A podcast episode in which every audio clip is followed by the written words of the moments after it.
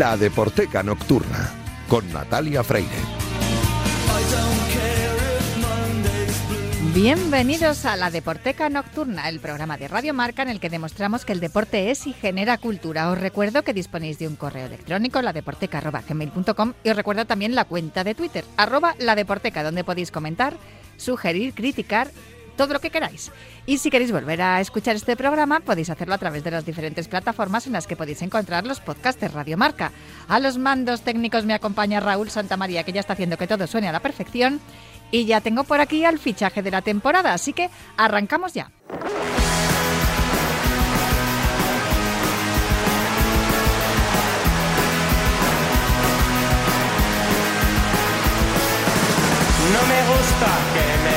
Guste el fútbol, pero ¿qué le voy a hacer? Venga Lopetegui, sonríe, Florentino paga bien, dando pena contra Holanda, casi casi rompo la pared y mi colega con la mano me pide calma como cristiano. El maldito lo lo lo lo no soporto las canciones del Y aquí estamos un viernes más con Julio Ruiz en los estudios de Radio Marca. Yo no puedo por menos que aplaudir porque de verdad es que me hace tanta ilusión tenerte aquí. Yo ya sé que estoy en plan grupo y me lo dices siempre. dices No, no, no, no, igual te pasas va. y tal. Pero No, es, no, es no, que es verdad, Julio, es que para Pero mí va a, es- estar, un- va a estar uno, le va a molestar a uno tanto cariño, para nada, por favor, sería de, de- de desagradecido y en absoluto lo soy. Yo estoy feliz de tenerte aquí en La Deporteca, un programa que además que, bueno, primero fue una sección, luego se convirtió en programa desde hace seis temporadas y la verdad es que es una auténtica maravilla escuchar las cosas que me cuentas, pero como me sabe a poco, yo recomiendo a todos nuestros oyentes que si se quedan con ganas de más, que busquen tus podcasts, todos los discos son grandes, en Subterfuge Radio. Más o menos cada semana, más o menos cada martes, se sube una, una edición. Los dos primeros, ojo, eran los resultados de lo Del referéndum. del referéndum, que era un clásico cada final de año, y creo que el enganche con el mundo del podcast vino sobre todo por eso, porque no hubiera eh, sido normal que hubiera pasado un año sin los resultados del referéndum. Y luego a partir de ahí, pues ya es más o menos como, yo que sé, como el target, como el menú del día habitual de mi programa de toda la vida que ahora ha transmutado en todos los discos, son grandes. Pues em, además es que te digo que cuando tú fidelizas a, a la audiencia como tú has hecho durante 50 años en, en Disco Grande en Radio 3 y, y luego nos de repente nos quedamos sin ellos, como que nos falta algo. Y ahora pues oye, tenemos la oportunidad de que nos lo devuelvas de forma semanal, bueno, en pequeñas dosis, pero bueno, lo- ya sabes que lo bueno si es breve, dos veces Mm. bueno. Y además aquí hay dosis también en la Deporteca, lo que pasa que aquí es un poco más temático todo Sí. lo que hablamos. No, no, por eso, por eso son eh, como, como menús del día distintos Sí. totalmente. sí. Oye, de fondo estamos escuchando a un grupo Bueno, bueno. que yo puedo decir que los he visto en directo, Sí. en primera fila además, y que me encantaron porque además no recuerdo bien en qué sala fue, pero fue en una sala que no era demasiado grande, pues no sé si fue en el Jácara o en alguno de estos, una sala que ya no existe obviamente, Mm. o, o en aire, no recuerdo bien qué sala fue, pero oye, es que disfruté viendo a los Stranglers, Pues fíjate, yo estoy recordando el cine Alcalá Palas, que hoy es el Teatro Alcalá también. En aquellos tiempos era muy raro que hubiera un concierto en un teatro. Cuando digo aquellos tiempos, digo finales de los años 70. Y los Stranglers, que es, era un grupo pues pre-punk, porque prácticamente Stranglers eh, llamaron a la puerta de lo que venía unos años, poquitos años después. Estoy viendo a la gente bailando en el teatro, que aquello era, uy, parecía que no casaba mucho la solemnidad del teatro del cine a Calapalas con el grupo que estaba tocando. Y este tema sonó el No More Heroes, que forma parte del segundo álbum de los Stranglers, absolutamente impresionante. Si la culpable de que hoy vengan los Stranglers, que hemos utilizado el retrovisor y nos hemos ido casi al principio de su carrera, es porque tú me dijiste, oye Julio, ¿te has dado cuenta de esto? Digo, anda, es verdad, que aparece protagonizando el vídeo de una canción de su último disco. O sea que como eres tú la culpable, ala, dilo tú. Venga, vamos a cambiarla. No, no. A ver, Natalia, ¿qué me has traído? Yo primero quería preguntarte si este No More Heroes, porque muchas veces eh, cuando hablamos de los deportistas de en nuestra época contemporánea les llamamos héroes porque en el fondo representan un poco Sí. esos valores ¿no? que, que uno busca en la sociedad, la superación, el trabajo en equipo, el triunfo, el, el sentimiento de pertenencia. Y no sé si esta canción tiene que ver algo con ello o simplemente la has utilizado para presentar a los no, no, no, la he utilizado. Bueno, tenía la curiosidad de que dentro de esa colección de héroes que aparecen en, el, en la letra de la canción, lo que más cerca nos toca es que cuando dicen ¡An Sancho Panza! Ah, sí, mira. Sancho Panza. Don Quijote, Rocinante y Fernando Fernán Gómez. Y Sancho Panza, desde luego, un auténtico héroe del sentido común. Eh, esta canción a mí me alucina, el No More Heroes de los Stranglers, pero es verdad que, y como estabas comentando, que cuando tocaron en el, en el teatro son unos músicos Sí, eh, excepcionales. sí. Yo recuerdo cuando los vi que dije, pero qué barbaridad, qué bien tocan. La última vez, por cierto, que les vimos fue en una especie de concierto, digamos, nostálgico con viejos héroes en el Wifi Center y se te queda en la memoria ese concierto porque estaba ahí tocando los teclados de Greenfield que falleció víctima del COVID, Mm. contaba 71 años y además tú oyes a los Stranglers y eso- Sí. esos teclados son absoluta marca de la casa. Desde Pero luego. bueno, Natalia, venga, Sí. por favor, me, me, me pongo en situación de micrófono uno. Eh, ¿Por qué me has traído a los Stranglers? Porque- no, no, están aquí los Stranglers porque a mí que eh, eh, ya sabes los algoritmos cómo funcionan, pues claro, eh, YouTube y Spotify te va recomendando, ¿no? Descubrimiento semanal, no sé qué, son unas plataformas excelentes, por eso está muy bien lo que haces en el podcast, porque al final tenemos que, aunque seamos de la vieja escuela, tenemos que, que aprender a utilizar todas estas herramientas que nos proporciona la tecnología y la modernidad, que también somos muy modernos nosotros, aunque tengamos muchos años. Pero esta canción, This Song, que a mí me parece además una canción excelente y que confirma que los grandes grupos son grandes de- desde que nacen hasta que mueren y mientras se van progresando y envejeciendo. eh, es, es algo que también me está ocurriendo con Johnny Marr, Sí. que es que me está encantando todo lo que está haciendo, cómo se está rodeando de músicos más jóvenes y cómo, cómo están avanzando y, y ofreciendo una calidad y, y musical impresionante. Pues resulta que vi el vídeo de This Song, que es como se titula esta canción. esta está cara me suena. Y dije yo, ahí va, Eh. pero, pero si este tío no es el cantante de los Stranglers, ¿quién es? es Stuart Pierce. Sí. Bueno, claro, y según cuenta Stuart, auténtica leyenda, defensa en la historia de la música, de la música, bueno, de la música también, porque ahora está en el vídeo, en la historia de la Premier League. Porque, Que por cierto tiene una planta, sí, sale en el vídeo. Sí, sí, sí. Eh, la verdad es que, hombre, los años no perdonan, salen, pero sí. se le reconoce perfectamente. Sí. West Ham, Manchester City, sobre todo el Nottingham Forest, leyenda Stuart Pierce. Y claro, si alguien presume de que ha visto a Stranglers 300 veces, de repente se descuelga el teléfono. Hola Stuart, que somos los Stranglers, ¿quieres aparecer en nuestro próximo vídeo? Y decía él, pero bueno, me llaman y me dicen que sí que... ¿Cómo voy a decirles que no? Y claro, aparece en una de las canciones estelares de ese Dark Mothers, que es el último disco de los Stranglers, que por volver al músico que nos dejó, empezó a grabarse con Greenfield todavía tocando los teclados y se remató ya sin él porque había fallecido. Es que Stuart Pierce es un declarado fan de los Stranglers. Esto es como lo que hablábamos la semana pasada, ¿no? Que si, por ejemplo, eh, Damon Albarn le llama a Fernando Torres y le dice, oye, que es que mi hija es súper fan tuyo y quiero que salgas en uno de mis vídeos. Pues esto es lo que ha ocurrido. Eh, los Stranglers han invitado a un, a un auténtico ídolo de... es que además de- no, no, no, no nos hacemos la idea, pero 300 veces, una pasada. Es su grupo, sin duda.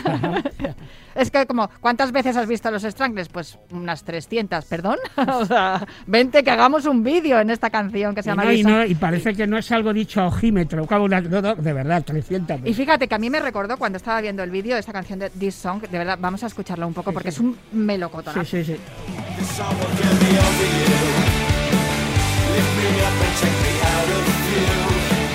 Something says that she'll hurt you once or twice, but she'll never be with you.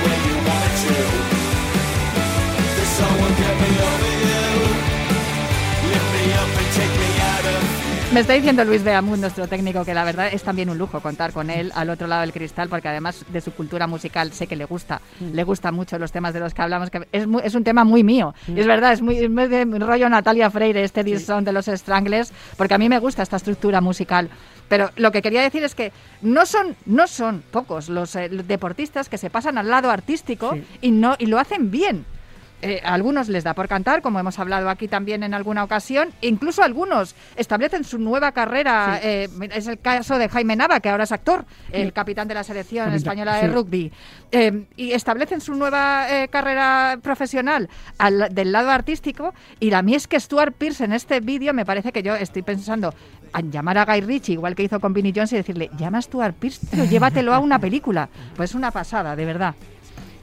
Yo no sé, bueno, igual eh, me he sobrado con este No, no, no, comentario no, y sirve para despedirnos No, y decir, está- está se te ha ido la pinza, no, no, Natalia. no, no, pero está muy bien eh, toda, todas las matizaciones y todo el añadido que has hecho a lo que era eh, el argumento precisamente de hoy, que era eso. eh, un nombre importante en la historia del fútbol inglés aparece como personaje estelar y protagonista del vídeo de una banda que puso los cimientos del prepunk allá en la segunda mitad de los años 70. Si alguien hoy, por ejemplo, se está enfrentando por primera vez al sonido Stranglers, que no dejen de escuchar el primer álbum del grupo que se llamaba Ratus Norvegicus, que tenía canciones como el Grip on Yourself, que es un pedazo de temazo. Como solamente podíamos poner dos, uno de Mirar al ayer, No More Heroes, y este, este tema que que- está todavía sonando. Con esto nos quedamos. eh, muchísimas gracias, Julio. Hasta la semana que viene. Something says that you hurt you once or twice, but you'll never be with you the way you wanted to. There's someone get me over you, lift me up and take me out of you. There's something that says that you hurt you once or twice, but you'll never be with you the way you wanted to. This song will get me over you. This song will get me over you. This song will get me over you. This song will get me over you. If that's what I really wanna do.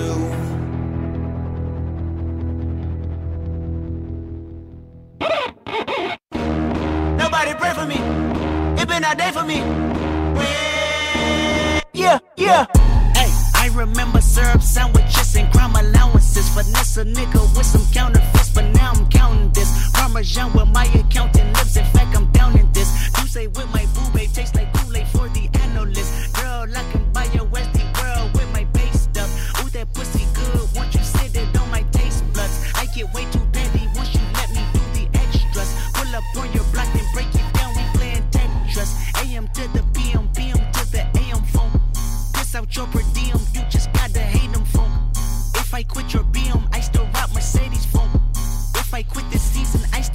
Este cambio radical de los Stranglers a Kendrick Lamar se debe a que estamos en el viernes previo a la disputa de uno de los acontecimientos más importantes del año que además congrega a una cantidad de espectadores espectacular, solamente superada por los Juegos Olímpicos o los Mundiales de fútbol, de fútbol eh, de 11, el del fútbol clásico que conocemos. Y estoy hablando de la Super Bowl, pero es que la Super Bowl se celebra cada año, cada temporada. Y la cantidad de espectadores, de patatas fritas y de cerveza que se consume, de verdad que no es comparable con ningún otro evento, ni siquiera con el All-Star, con el partido del All-Star Game, que también hablaremos aquí de ello. Antes de la pandemia, el mes de febrero era mm, pues eh, coloquialmente conocido aquí en la Deporteca como el mes del Yankee, porque claro, se celebraba el- en el primer fin de semana de febrero la Super Bowl, luego teníamos el partido All-Star, teníamos la entrega de los Oscar, los Grammy, en fin, estábamos todo el rato viajando a Estados Unidos. Después de la pandemia se ha descolocado todo. Pero bueno, este va a ser el segundo fin de semana de febrero, no el primero pero se va a celebrar, igual que se hizo también el, el año pasado, la Super Bowl. Este año, entre los Rams de Los Ángeles y los Bengals de Cincinnati. Además, los Rams son los que ponen el estadio. Es eh, una, otra más de las ocasiones en las que la Super Bowl se celebra en el, o uno de los equipos que, disputan esta final de la Liga Americana de Fútbol Americano, pues te pone su, su estadio, ¿no? Para, para- como sede de, de esta final. ¿Y por qué estamos escuchando a Kendrick Lamar? Porque otro de los acontecimientos, importantes de, este partido de Super Bowl eh, es el halftime show.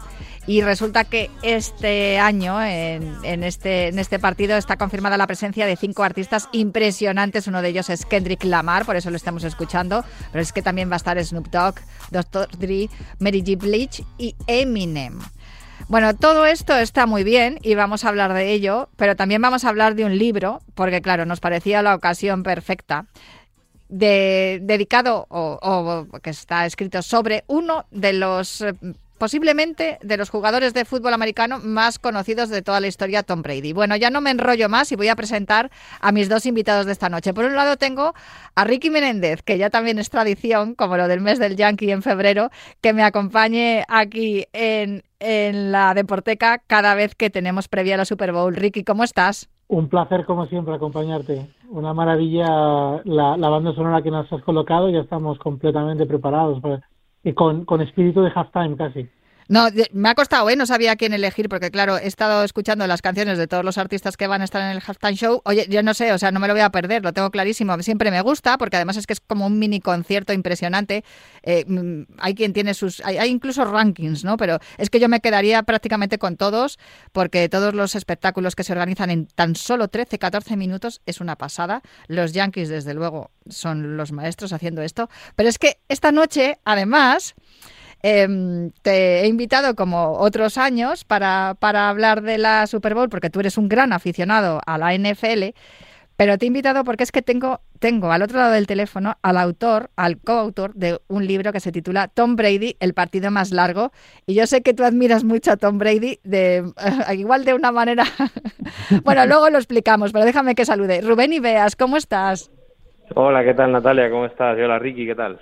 Hola, ¿qué tal? A Rubén le, le admiro también porque, oye, tú a Rubén le buscas en internet y viene Rubén Ideas, jugador de baloncesto, criado en la cantera del Estudiantes. O sea, es un tipo grande desde, desde los inicios. O sea, grande en todos los aspectos. Un tipo alto, con buena formación baloncestística en, en la mejor escuela de baloncesto posible y, y vamos, su admiración de toda su trayectoria profesional hasta este mismo momento con ganas de leer el libro de Tom Brady.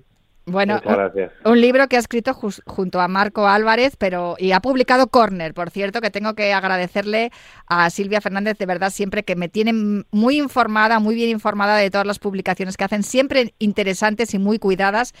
Eh, bueno, yo he dicho que Ricky admira mucho a Tom Brady, pero eh, también le tiene un poco de manía porque no es precisamente de los Patriots, ¿sabes, eh, Rubén? Pero yo sí. Yo, de hecho, y, y te lo, Hay, hay mucha gente que no le que, que le tiene manía a Tom Brady y es normal, es normal tenerle manía a este tipo de gente que siempre gana, es normal tenerle manía. Ojo, ojo, pero es que en el libro desveláis muchas cosas que yo desconocía y para mí le han hecho incluso más grande de lo que ya era, ¿eh? Ese era el objetivo, ese era uno de los objetivos, ¿no? Que la gente lo conociera y supiera cómo ha llegado a ser el, el Tom Brady que conocemos ahora. Bueno, eh, Tom Brady, el partido más largo es el título de este libro publicado por Corner y mm, escrito por Rubén Ibeas y Marco Álvarez. ¿Cómo surge la idea de escribirlo, Rubén? ¿Lo teníais ya pensado? Porque lo comentamos cuando preparamos la, la entrevista, cuando hablé contigo para cerrar la entrevista, y yo te dije, pero vamos a ver, anuncia su retirada y a continuación sale el libro. O sea, ¿ya lo teníais hecho, preparado? ¿Ha sido casualidad? ¿Cómo ha sido? No, eso ha sido, eso ha sido casualidad. El- en realidad, yo, yo escribí el primer libro lecciones de fútbol americano, que es, un libro, es un manual para aprender algo eh, de lo básico de- del fútbol, ¿no? De táctica y técnica de los jugadores. Eh, con Marco ya sí escribí el- la segunda parte de lecciones de fútbol americano y nos apetecía hacer algo distinto, algo que no tuviera nada que ver con la táctica, sino que fuera biográfico. Y evidentemente cuando nos ponemos a pensar y a, y a- tener ideas y demás, el nombre que nos salta es el de Tom Brady, porque acababa de ganar el séptimo anillo, lo había ganado fuera de los Patriots, tenía ya una historia que contar antes de todo eso y después de ese anillo aún más, y creíamos que era el momento, ¿no? Porque hay un, eh, no hay mucha literatura en, en castellano de, de fútbol americano. No lo hay, ¿no? Eh, no la hay, ni, ni mucho menos hablando de, de un jugador en concreto, y, y creíamos que era el momento adecuado. ¿Qué ha pasado? Pues que nosotros pensábamos que iba a jugar dos o tres años más y el y cuando acabó la cuando este año lo eliminaron de los Rams esas esas declaraciones que hizo nos nos hizo pensar que, que de verdad se iba a retirar este año y que íbamos a dar en el clavo pero vamos totalmente No, pues desde luego, o sea, ha sido touchdown, así te lo digo, lo tengo clarísimo. Siete anillos de la Super Bowl, cinco veces MVP de la Super Bowl, tres veces MVP de la NFL, catorce veces elegido al Pro Bowl, tres veces el del, el del primer equipo All Pro, integrante de los equipos de la década de, los, de 2000 a 2010, integrante del equipo del siglo de la NFL. Y sin embargo, este tío no destacó en sus inicios. De hecho, empezó jugando al béisbol. Sí, es, es, su vida. Su vida ha sido la de pelear, ¿no? Pelear contra, contra todos, eh, intentar ganarse el puesto, porque nunca se lo han, nunca ha sido un jugador que ha llegado al equipo eh, sabiendo que iba, que iba a ser el quarterback titular, ni en el instituto, ni en el colegio, ni en el, ni en la universidad, ni por supuesto en los, en los Patriots, donde sale con ese, con ese número 199 del draft. Eh, y siempre ha tenido que pelear y ha tenido que buscar su, su camino, pero él a pesar de iniciarse, como dices, ¿no? En, en- en el béisbol, él Bueno, siempre- como digo, no, que lo he leído, que no lo Sí, sabía. bueno, bueno, como, como lo dice el libro, eh, él siempre ha amado el fútbol. Él ha sido, él tenía muy claro lo que lo que iba a hacer y ha peleado por ello. Y es que ha sido es, es su vida. Su vida es competir contra todos y, y ganar. Y además siempre lo ha hecho desde una humildad tremenda y eso que, mm, no sé, Ricky, ¿tú con quién compararías dentro del mundo del deporte? No, no os hablo solo del fútbol americano, la pregunta va también para ti, Rubén. ¿Con quién, con quién compararíais la, la- lo que es la persona de Tom Brady? Es que no- no sé si hay algún deportista... Ma- Michael Phelps, Serena Sí. Williams, eh, con Michael Jordan, eh, está en el Olimpo de los de los gran, de los más grandes de, de todos los deportes que puedas imaginarte, de- eh, porque es que su su palmarés es eh, es impresionante. Ya ya solamente la magnitud del palmarés, él, él tiene más anillos de de la NFL que cualquier equipo de la NFL, que es una una barbaridad de, de, de cifra. Eh, haber llegado a esas a esos eh, eh, a esos siete anillos es una es una auténtica locura pero es que además eh, si te si te pones a, a, ver eh, datos o curiosidades te salen una- un- unos datos que, que son que son una locura. Por ejemplo hay hay un hay un entrenador eh, eh, estará estará eh, al, al tanto de esto Rubén completamente que ha, ha sido recién nombrado entrenador de los Vikings Kevin O'Connell que Kevin O'Connell entró en la NFL eh, para ser el suplente de Brady cuando Brady llevaba ocho años como quarterback de los Patriots y ya es entrenador de la NFL. O sea que la, la magnitud de una carrera tan larga es, eh, eh, yo es comparable pues con los Pelé, con los Jordan, ya te digo, con los grandes nombres del deporte. Es imposible eh, negarle eh, el estatus de, de, de jugador más grande de todos los tiempos de, del fútbol americano por todos sus logros que ha conseguido y por la forma que lo ha conseguido. Yo leyendo el libro, Rubén recordaba, claro, al final estamos hablando de los logros, ¿no? Y estamos hablando de, de todas esas veces que, que ha disputado y ganado la Super Bowl, porque se habla mucho de los siete anillos que tiene y de, como bien acaba de apuntar Ricky, que hay algunos equipos que no tienen tantos anillos, bueno, ninguno, de Ninguno. hecho, y, mm, y sin embargo ha disputado otras, otras finales de la Super Bowl, que nos centramos en las finales, porque no todo el mundo sigue la liga regular como hacéis vosotros, pero sí que es verdad que muchos de nosotros, de los que somos aficionados a, a la literatura, el cine y la música relacionada con los deportes, nos enganchamos a la Super Bowl a través de a través de algunos de algunas películas, ¿no? Algunos libros. En mi caso, por ejemplo, fue el Patriot Range, que como bien decías, eh, no, no estaba en español, estaba en inglés, cayó en mis manos, me lo leí, hablando sobre pues ese reinado de los patrios, el libro de Michael Holly. Pero bueno, lo que, lo que te iba a decir, que no solamente las, las mm, finales que ha ganado, sino las que ha disputado y también ha perdido. De todas ellas, no sé si hay alguna que vosotros destacáis especialmente. Yo creo que hay una en el libro, ahora te preguntaré, pero me gustaría primero saber, Rubén, qué, qué opinas tú. Sí, la del 2007.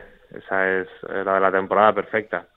Esa es la, la, la espina clavada ¿no? de, de Brady. De hecho, hace poco, aparece en el libro, le preguntaron que, que si cambiaría dos anillos por, por esa temporada perfecta. ¿no? Y, él, y él dijo que sí. Creo que es el, el, el año más eh, que más daño le, le hace por, por eso, ¿no? porque hubiera logrado algo que solo los Miami Dolphins consiguieron eh, como franquicia y ni siquiera con, con tantos partidos. Entonces, eh, es una espinita clavada que, que él tiene y que, y que va a tener para siempre. Si tuviera que elegir una, eh, yo creo que el propio Brady te lo, te lo podría decir que es esa. ¿Y tú, Ricky? Pues eh, es, es verdad que, que es difícil eh, quedarse con una. La, eh, la de los la de los Eagles también me parece que es muy dolorosa. No, no sé, eh, me, me cuesta me cuesta elegir, pero pero sí la del 2007. eh, yo, yo solo la he visto grabada, esa no la vi en directo. eh, tengo la costumbre de intentar ver todas las Super Bowls en directo y de aguantar el tirón el, el lunes siguiente.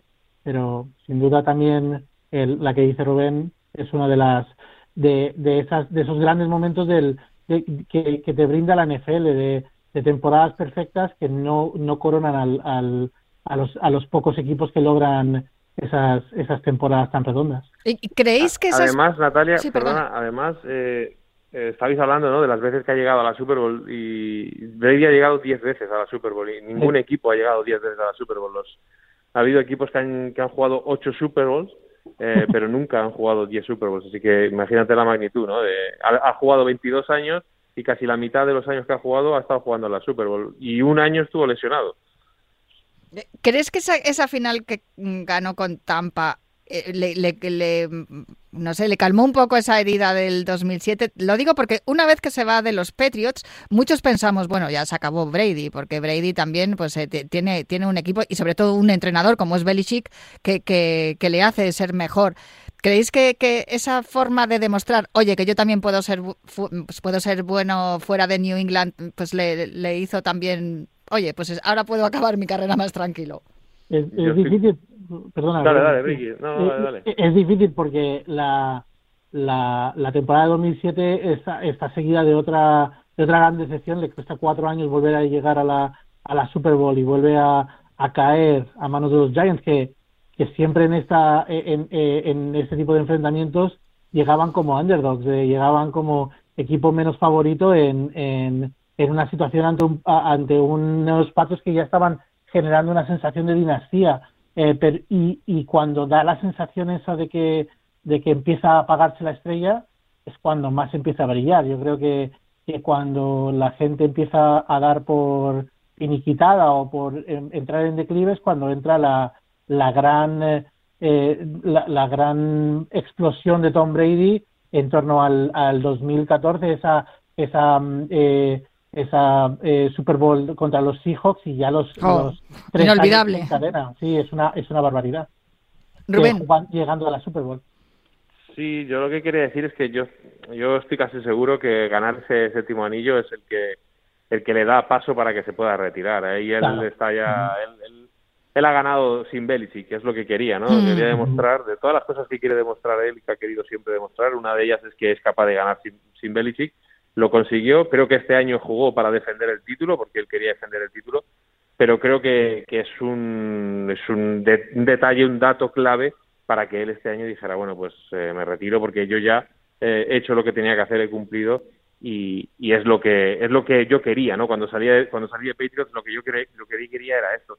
Y lo, lo que dice lo que dice Ricky es verdad, es que la carrera de Tom Brady a partir de los 36 años es es, es mejor que casi cualquier carrera, bueno, mejor casi no, mejor que cualquier carrera de cualquier jugador, ¿no? Y esa es eh, desde los 36 años a los 44, que esta, ha estado jugando otros 15 años antes. Es, es absolutamente dominante lo que ha hecho con una edad en la que lo normal del fútbol americano es eh, ese declive que hablaba Ricky o es entrar en, en barrena, que te empiecen a, a salir de la- las peores eh, cosas que te pueden salir de tu juego, que te empiecen a salir de ahí.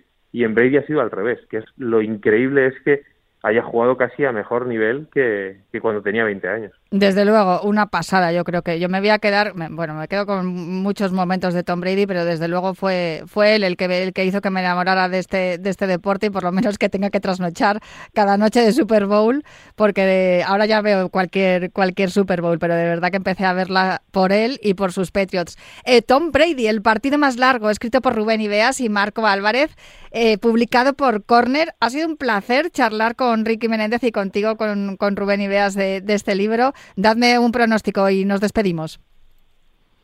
Me ataca Ricky. para la para la Super Bowl. Sí, para la de este año, Yo- claro. Yo estoy esperando con toda con todas mis ganas que, que ganen los Bengals, claro, porque yo comparto división con los Rams y quiero que pierdan hasta en los hasta los entrenamientos. Sería su Sí. primera Super Bowl, además. ¿Y tú, Eso Rubén?